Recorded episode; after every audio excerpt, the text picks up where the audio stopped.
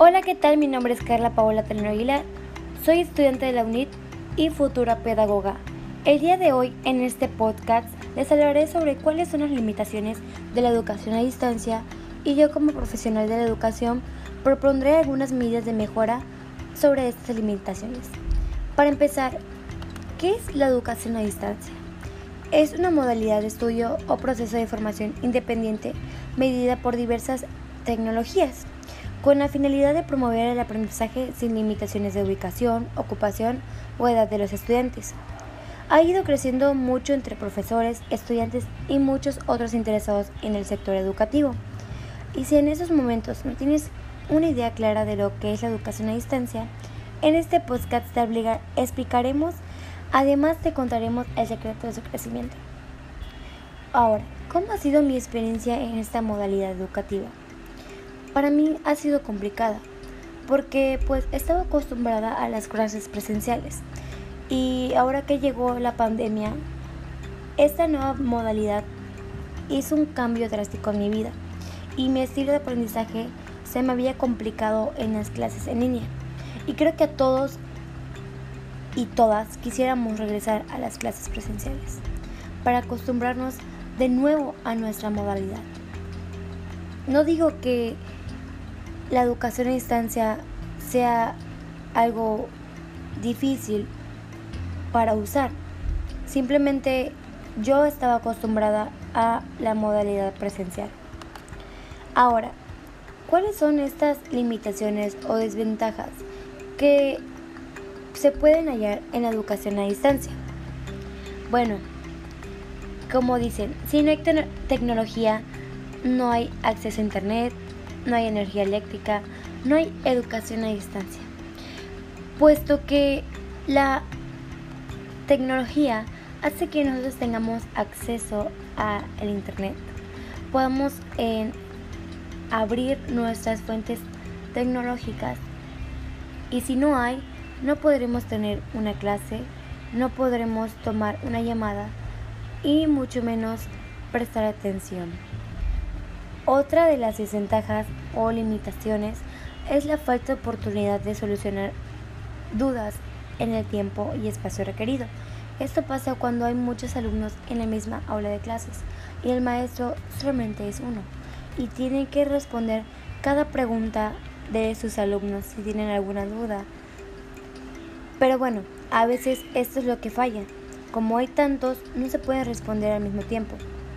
Por eso existen las participaciones y eso hace que los maestros puedan tomar y solucionar todo a su tiempo requerido. Ahora, igual, las faltas de administración y planeación para realizar las actividades escolares. Esto pasa cuando no tienes esa estrategia, esas capacidades de poder planear una clase, de, para poder realizar actividades para que los alumnos sientan confiados y a la vez em, tengan esa oportunidad de estar bien en clase porque es diferente estar en clase en línea, a distancia y presencial. Y en este caso, a distancia no pueden tener esas mismas contactos em, físicamente con los profesores y alumnos. Por eso es importante tener que planear tu clase para comenzar bien. Ahora, poca experiencia en el uso de los medios electrónicos, como por ejemplo las computadoras, las aplicaciones móviles, el teléfono, etc. Esto pasa cuando eres nuevo. Esto a mí me pasó personalmente de que yo no sabía utilizar la computadora em, perfectamente. Sabía cómo entrar a Word, Excel, a PowerPoint, pero no sabía cómo en esparcerme en todas las aplicaciones móviles que había. Eh, eh, cómo entrar a una plataforma. Entonces eso es muy diferente a lo presencial. En lo presencial solamente te ubicas a un salón, eh, agarras tu libreta, apuntas y ves lo que los maestros explican. En cambio, en entrar a una plataforma, checar cada recurso que necesitas, más investigar, indagar todas las informaciones que se necesita para hacer una tarea, para ver videos, etc. Ahora, creo que una de las desventajas más importantes son las fallas en las plataformas educativas, puesto que a veces te levantas y quieres entrar a tu plataforma para checar cuántas tareas tienes o qué, qué hacer para buscar una información y esta plataforma falla y no te deja entrar o te preguntas qué estará pasando, por qué no me deja entrar. A lo mejor piensas que es por tu internet, pero no, a veces es porque cada plataforma tiene un cambio y un horario para establecer dichas em, tareas o información, etc. Y por eso existen estas fallas. Ahora, como profesora o futura pedagoga, ¿cuáles son las ventajas para poder salvar estas limitaciones? Como sabemos, la educación a distancia no obliga a los estudiantes a estar físicamente en el mismo lugar que los maestros o alumnos. Esto hace que se les facilite algunos porque trabajan, algunos porque no viven cerca o viven lejos, por ejemplo en los pueblos o en lugares en que no está cerca de su territorio. Ahora, ¿cómo reducir la distancia favorece a la comunicación sin la necesidad de un traslado físico? ¿Cómo podré hacer eso?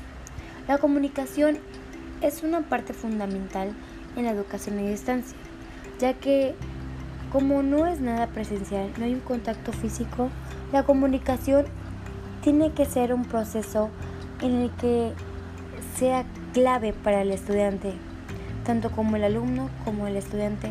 Los dos tienen que tener una comunicación favorable. Ahora, ¿Cómo romper los límites del sistema tradicional? Dejar todo lo lado la edad, el tiempo, el lugar, el trabajo, etc. Todo esto para tener un trabajo favorable. Ahora, ¿cómo involucra directamente el estudiante al hacerlo responsable de su aprendizaje, del control y el uso de su tiempo? El tiempo para ellos es muy importante, ya que algunos trabajan, hay unos que viven lejos, hay unos que no pueden entrar o no tienen esas en medios electrónicos para poder entrar a una clase. Entonces, el tiempo es uno de que se puede decir algo de ventaja para esta educación.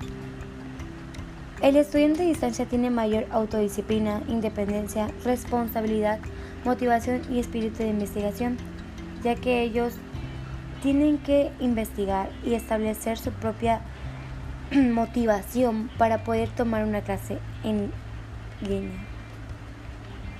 Ahora, como sabemos, en resumen, les podré explicar que la educación a distancia ha sido muy constante a lo largo de esta pandemia, ya que también existe la educación en línea, a distancia y presencial. Últimamente nos estamos enfocando en la comunicación y en esas dos la comunicación es la sincrónica y asincrónica. Que por ejemplo, la sincrónica intercambio de información por internet en el tiempo real y la sincrónica es la comunicación que sería que por comunicación por internet entre personas de forma simultánea. En las herramientas de comunicación sincrónica se pueden ver como chat, videoconferencia, audioconferencia, entre muchas más. Y las herramientas de comunicación asincrónica pueden ser los foros o grupos de noticias, listas de distribución, debates, correo, voz y video, etcétera, etcétera. Ahora, como sabemos, ¿cuáles han sido las adecuaciones que hemos tenido en nuestra vida cotidiana para llevar esta modalidad? Bueno, para mí ha sido difícil aprender poco a poco sobre esto, pero he visto tutoriales para tener apoyo y los, los maestros y mis compañeros me han ayudado a poder entrar en las plataformas o, por ejemplo, para que yo aprenda a disolverme fácilmente lo que yo hago es indagar en diferentes plataformas para aprender a utilizar estas herramientas tecnológicas. Ahora, en conclusión, no hay que dejar que nos agobie ese presentimiento de no investigar. Todos somos libres de aprender, todos somos libres de investigar y tenemos esa capacidad y esa oportunidad de hacerlo. Y lo único que tenemos que hacer es motivarnos a aprender y a tener esa alegría de poder avanzar con algo, tener varias ideas, tener varios compromisos y responsabilidades sobre la educación. Bueno, esto ha sido todo por el día de hoy. Espero que te haya gustado este podcast y no te olvides de registrarte y escuchar mis demás podcasts. Hasta luego.